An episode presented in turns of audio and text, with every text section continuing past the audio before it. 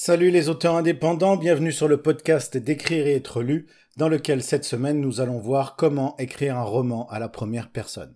Alors tout d'abord, je voudrais m'excuser pour ma voix. Euh, j'ai attrapé un petit rhume, c'est pas le Covid, rassurez-vous, pas la peine de mettre votre masque, pas la peine de régler les paramètres de votre téléphone. Je vais juste avoir la voix un petit peu cassée, donc euh, pardon par avance. Alors, écrire un roman à la première personne, c'est l'un des choix que vous avez à faire avant de commencer à écrire. Le choix du narrateur, c'est l'une des étapes essentielles à ne pas sous-estimer dans la préparation de votre roman. C'est lui qui va prendre le lecteur par la main et l'emmener tout au long de votre récit, de votre histoire.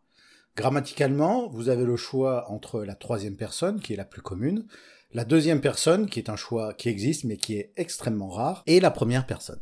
La première personne, elle offre un large panel de possibilités, et ça reste un exercice difficile que d'écrire tout un roman à la première personne du singulier mais cela peut en valoir la chandelle si on c'est un choix qui a été fait pour les bonnes raisons et en prenant garde aux pièges qu'il nous tend. Dans ce podcast, je vous propose une liste de points, d'astuces, de conseils pour écrire un roman à la première personne, tout en m'appuyant sur des références littéraires et des exemples de mon cru. Alors tout d'abord, pourquoi écrire un roman à la première personne? Parce que là, vous allez me dire, mais alors si c'est si difficile d'écrire un roman à la première personne du singulier, pourquoi est-ce que je vais m'embêter avec ça? Pourquoi est-ce que je ne peux pas juste me contenter du point de vue à la troisième personne, euh, un petit peu comme tout le monde? Eh bien, parce que utiliser la voix du narrateur, c'est un outil très puissant pour impliquer le lecteur émotionnellement et le rapprocher de votre personnage. Mais c'est aussi un outil qui a ses exigences. Si votre personnage est ennuyeux, votre histoire sera ennuyeuse. S'il raconte ses exploits, il aura l'air vaniteux. En écrivant à la première personne, vous donnez un télescope au lecteur et vous le lui pointez directement sur le cerveau de votre personnage. Autant dire que ce qui s'y trouve a intérêt à valoir le coup d'œil. Voici un petit texte que j'ai écrit spécialement pour cet article. Je vous le lis, on en reparle après. Si vous êtes marié comme moi, vous savez comment sont les femmes. Impatientes, exigeantes. Elles sont comme des papillons de nuit. Elles se réchauffent, s'éblouissent aux lumières d'un homme, mais elles s'envolent à la première panne de secteur. Alors il faut rester au top, leur montrer que vous êtes toujours là pour prendre les décisions, les bonnes décisions. Je sais bien que la plupart des femmes vous diront qu'elles veulent un homme tendre et attentionné, mais c'est des conneries. Elles ne veulent pas de tendresse, elles veulent savoir quoi faire, qui écouter et à qui obéir. Ça les rassure, ça fixe des limites. Tout le monde a besoin de savoir où sont les limites. N'importe quel psychologue vous le dira. Les limites posent un cadre, elles fixent les règles du pour une vie saine et sereine. Et c'est exactement ce que j'ai fait hier soir. Elle avait dépassé les limites, et je les lui ai rappelées je lui ai montré où elle se trouvait. Fin de l'extrait. On est d'accord, nous n'aimerons jamais ce personnage. Mais en écrivant son histoire à la première personne, nous le connaîtrons mieux que n'importe qui. Ce passage révèle son mode de pensée, sa vision biaisée de la réalité. En choisissant ce narrateur, je vous montre son point de vue. Dans le même temps, en le faisant se justifier, et en vous montrant sa vanité phallocrate, je vous montre également mon désaccord, en tant qu'auteur, avec ce qu'il fait et pourquoi il le fait. Il n'y a donc pas de risque pour qu'un lecteur éclairé confonde mon point de vue avec celui de mon personnage. Et si c'est ça le résultat que vous voulez, alors oui, la première personne est le point de vue qu'il vous faut. Mais d'abord, si vous décidez d'écrire ce roman à la première personne, il ne faut pas oublier que vous faites le choix de dire votre histoire avec la voix d'un autre, celle du personnage qui raconte. En tant qu'acteur de théâtre amateur, je peux vous dire que l'écriture à la première personne est très proche de l'interprétation d'un rôle. Il s'agit véritablement de s'exprimer avec la voix de son narrateur, de refléter sa personnalité et son niveau d'instruction à travers vos mots bien choisis. La différence entre l'écriture et la comédie, elle va se faire évidemment au niveau de l'orthographe et de la ponctuation. Si votre narrateur est peu éduqué, par exemple, ou une personne venant d'une région euh, avec un accent marqué, vous devrez faire attention à ce que ses origines géographiques et sociales ne se reflètent qu'à travers sa syntaxe et son vocabulaire. Ne prenez pas trop de liberté avec l'orthographe. Par exemple, si votre narrateur est un natif de la ville de Marseille ou de Toulouse, évitez d'écrire littéralement comme ça. J'avais une faim de loup. Mathilde m'avait préparé un civet de lapin et putain, je me suis régalé. De la même façon, si votre narrateur parle comme un paysan des années 40, évitez les libertés orthographiques et l'inondation d'apostrophes dans ce genre-là. Je peux pas croire qu'un gars de son genre il ait fait un truc comme ça.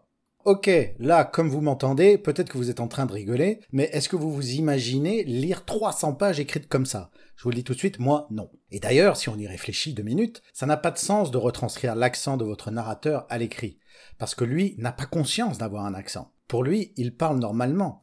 C'est l'auteur, donc vous, qui a un accent différent de celui du narrateur et qui se croit donc tenu de l'écrire différemment.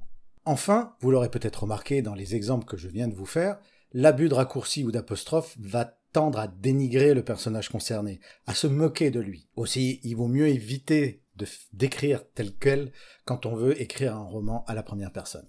Une autre question qu'on se pose quand on veut écrire à la première personne, c'est le narrateur doit-il être le personnage principal? C'est assez logique. Si vous écrivez en utilisant la voix de l'un de votre personnages, il faut que ce personnage soit un protagoniste important de votre histoire. Dans la mesure où le narrateur ne raconte que ce qu'il a vu et entendu de ses yeux et de ses oreilles, il est inévitable qu'il soit impliqué dans l'action et le déroulement des scènes. Mais attention, je n'ai pas dit que cela devait être LE protagoniste principal, même si c'est souvent le cas, mais l'un d'entre eux. L'exemple le plus connu de cette nuance, c'est certainement les aventures du célèbre Sherlock Holmes de Conan Doyle, les enquêtes du plus british des détectives sont comptées à la première personne, mais par son assistant, le docteur Watson, et non par le personnage principal. Et là, je vous pose la question qui compte vraiment, pourquoi Conan Doyle a-t-il fait ce choix? La première de ces raisons, c'est sans doute la commodité du stratagème pour entretenir le suspense jusqu'au bout. Holmes est un génie de l'observation et de la déduction, il voit et comprend des choses que le commun des mortels ne conçoit pas. Si Doyle avait écrit du point de vue de Holmes, il aurait été contraint de tout nous révéler au fur et à mesure de l'avancée de l'enquête, ce qui aurait gâché le suspense. Mais en optant pour le point de vue de Watson, Doyle est en capacité de nous faire des cachotteries qui ne seront révélées qu'à la fin. Les narrateurs peuvent effectivement distribuer les informations au compte-gouttes. Cela peut paraître illogique, mais c'est bien accepté par les lecteurs à la condition qu'ils les divulguent au fur et à mesure qu'ils les apprend, et pas seulement quand ça vous arrange. Des phrases dans le genre Elle m'a dit autre chose, mais je ne me suis rendu compte que c'était important que bien plus tard peuvent très bien être acceptées par le lecteur de temps en temps. Mais si cela devient une habitude, alors vous allez perdre leur confiance, et au lieu de nourrir le suspense, ce qui est l'objectif, vous ne ferez que l'affaiblir. La deuxième raison du choix de Doyle, c'est que, il faut dire les choses comme elles sont, Sherlock Holmes est un connard vaniteux que le lecteur aurait sans doute eu du mal à supporter pendant autant de livres, autant de pages. Le lecteur doit éprouver une certaine sympathie pour le personnage du premier plan, surtout si vous écrivez une série ou une trilogie.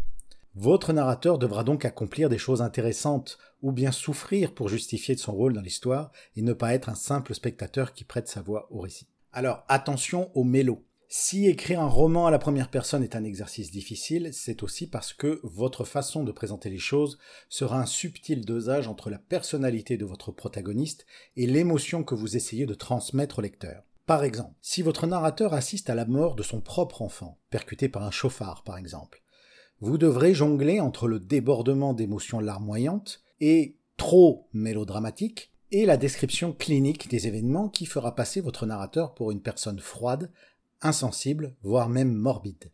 Une autre possibilité, c'est de contourner la difficulté en n'étant pas témoin de la scène et en se la faisant raconter par un témoin. C'est très efficace, même si c'est un petit peu facile, il faut bien le dire. Je reviens à ma métaphore sur le comédien de théâtre. Lorsqu'il joue face au public, on dit que le comédien est face au quatrième mur. Il ne voit pas les gens dans la salle, mais s'imagine être face à un mur invisible qui le sépare des spectateurs. Lorsqu'on décide d'écrire un roman à la première personne, le quatrième mur est un luxe que l'on ne peut pas se payer. Le narrateur qui s'exprime à la première personne prend physiquement part à l'action. Il se doit donc d'avoir une raison de raconter son histoire, et il sait parfaitement à qui il s'adresse. Vous devez donc intégrer dans votre histoire la raison et la façon dont la narration se déroule. Pour cela, il existe plusieurs astuces d'auteur que vous pouvez utiliser comme bon vous semble. Première astuce, l'histoire dans l'histoire. Un type entre dans un bar et raconte à son voisin de comptoir l'incroyable histoire qui lui est arrivée on introduit l'histoire à la première personne comme un événement passé et raconté dans le présent dans des circonstances données. Vous pouvez introduire cette circonstance au travers d'un prologue que vous écrirez à la troisième personne, puis vous écrirez à la première personne quand le récit de l'histoire commence. Quelques exemples de cette méthode, La machine à explorer le temps d'H.G. Wells et L'homme qui ne voulait pas serrer la main de Stephen King. Deuxième méthode, le roman épistolaire. C'est simple. un chapitre égale une lettre. C'est la structure la plus classique pour ce type de roman. En s'adressant à une personne en particulier, le narrateur va se livrer sur le ton de la confidence et partager ses pensées et ses émotions à l'écrit. Quelques exemples de cette méthode, La couleur pourpre d'Alice Walker et Il faut qu'on parle de Kevin de Lionel Shriver. Troisième méthode, le compte-rendu. Alors ils peuvent prendre plusieurs formes différentes, journal intime, rapport médical, plaidoirie, témoignage. Ici, le narrateur ne sait pas exactement à qui il s'adresse. Il en a peut-être une vague notion, mais c'est tout. Son but ici est de laisser une trace de ce qu'il a vécu, de porter un message ou de prévenir d'une menace ou d'un danger. Sa motivation est généralement désintéressée. Quelques exemples de cette méthode World War Z de Max Brooks, 22 novembre 63 de Stephen King. La question de la motivation, du pourquoi il raconte, est primordiale, parce qu'elle participe au caractère du narrateur. Il faut donc la garder à l'esprit pour maîtriser sa structure. Elle va déterminer ce que votre narrateur dira et ce qu'il taira. Par exemple, un personnage qui écrit un journal et l'enterre pour les générations futures sera sans doute très honnête et très sincère sur le déroulement des événements. En revanche, un personnage qui raconte son histoire dans le cadre d'un interrogatoire mené par la police judiciaire sera plus prudent dans ses propos. Il craindra de se voir accusé d'un crime, et s'il a des choses à se reprocher, il pourra même être amené à déformer la réalité. Parce que oui, votre narrateur peut mentir. Mais il faudra le faire comprendre subtilement au lecteur parce que lui, il s'attend à connaître toute la vérité à un moment ou à un autre. Le plus simple pour ça, c'est de le prendre en flagrant délit de mensonge, ce qui va le conduire à remettre en cause tous ses dires. Pour cela, vous pouvez utiliser un autre personnage, une personne de confiance, comme un policier par exemple, qui va corroborer les événements de l'histoire au fur et à mesure. Vous avez également la possibilité de changer de narrateur en cours d'histoire pour révéler la vérité. Mais c'est un procédé dangereux parce qu'il met à mal l'effet du réel qui est recherché quand on écrit à la première personne. Si vous tenez quand même à ce changement de narrateur, vous devez faciliter le travail du lecteur en séparant les deux narrations par des chapitres ou des parties distinctes dans votre roman. Par exemple, partie 1, l'histoire du point de vue de Pierre, partie 2, l'histoire du point de vue de Paul. Vous pouvez également commencer avec un prologue dans lequel les deux personnages se rencontrent et se racontent, chacun leur tour, une partie de l'histoire. Un narrateur peu fiable peut ajouter une délicieuse pointe d'incertitude à l'histoire, mais mal ou trop utilisé peut frustrer le lecteur qui n'arrivera pas à démêler le vrai du faux. Il ne faut donc pas en abuser. Alors quelles sont les erreurs fréquentes dans les romans écrits à la première personne? Je commence à accumuler mon lot de romans édités et auto-édités, et il y a deux erreurs que je vois très régulièrement dans les romans écrits à la première personne. Je vous les soumets à travers deux exemples de mon cru, on va voir si vous les repérez. Erreur numéro 1. J'observais Paul et Julie à travers la vitrine du restaurant. J'étais désormais seul à la table, embarrassé devant les trois couverts dressés, scruté par les autres clients, témoins involontaires de notre scène de ménage. Ces disputes étaient de plus en plus fréquentes, mais elles s'étaient jusque-là déroulées dans l'intimité de notre petit appartement. L'engueulade publique était une nouveauté, mais pas sûr que ça aille dans le bon sens. Dehors, Julie gesticulait devant Paul, qui faisait de son mieux pour la calmer. Elle agitait les bras d'avant en arrière, mimant comme elle pouvait les efforts qu'elle faisait pour sauver notre couple. Elle ressassait l'incident de l'été dernier, celui qui avait marqué le début du déclin de notre relation. Ce qui s'était passé alors, elle n'avait jamais pu l'oublier malgré tous ses efforts, et cela la rongeait lentement, mais sûrement. Fin de l'extrait, donc cette erreur, elle est plutôt facile à trouver. Si le narrateur n'est pas dehors avec Paul et Julie, il ne peut pas savoir de quoi il parle. Il ignore ce que signifient les gestes de Julie, et encore moins ce qu'elle pense. Il peut le deviner ou faire des suppositions, mais alors cela doit être écrit comme tel. La prochaine erreur est plus subtile, mais également plus courante. Je repris conscience dans le lit de mon deux pièces. Je gémis, agressé par la lumière crue du matin. Je tendis mon bras sur l'espace vide à côté de moi, et ma main se posa sur une note en papier que je ne pris pas la peine de regarder. Je sentis le chagrin monter et j'enfouis mon visage dans le coton sale de ma tête d'oreiller. Les yeux encore collés par le sommeil, je me dirigeai vers la salle de bain en traînant des pieds. J'ouvris l'armoire à pharmacie et saisis le tube d'aspirine posé sur l'étagère. Vide. J'ôtais mon caleçon et j'enjambais le bac de la douche avant de déclencher un jet d'eau brûlant. Fin de l'extrait. Ici, le narrateur s'observe de loin, sans partager ses émotions et sans expliquer les raisons de ses actions. On le regarde un peu comme au travers de l'œil d'une caméra. Nous ignorons pourquoi il ne lit pas la note à côté de laquelle il se réveille. Nous ne savons pas pourquoi la lumière du jour l'agresse, ni pourquoi il a besoin d'une aspirine. Est-ce qu'il a la gueule de bois? Est-ce qu'il est migraineux? Pourquoi est-ce qu'il ne choisit pas une température d'eau plus tempérée? Est-ce qu'il aime souffrir? Est-ce qu'il se punit? Le fait de prendre une douche peut avoir de nombreuses connotations symboliques de purification. Toutes ces informations sont connues du narrateur. Il devrait donc nous les confier. Sinon, écrire ce roman à la première personne n'a aucun intérêt. Autant se servir de la classique troisième personne. Pour le plaisir de la pratique de l'exercice, voici un contre-exemple de ce qui pourrait être fait. Je repris conscience dans le lit de mon deux pièces et tendis mon bras vers l'espace vide qu'avait occupé Julie. Cela faisait maintenant deux semaines qu'elle était partie, et je continuais à chercher son contact chaque matin. À sa place se trouvait la lettre qu'elle avait laissée avant de claquer la porte. Cinq grammes de papier lourd de reproches. Je le gardai là, exposant à dessein une plaie encore à vif. Je sentis un sanglot monter dans ma gorge, mais je le réprimais. Je devais me reprendre. Il me fallait surmonter cette épreuve, je ne pouvais pas continuer ainsi. La lumière crue du soleil passa au travers des stores à demi ouverts et cognèrent contre mes paupières avec la délicatesse d'un bulldozer.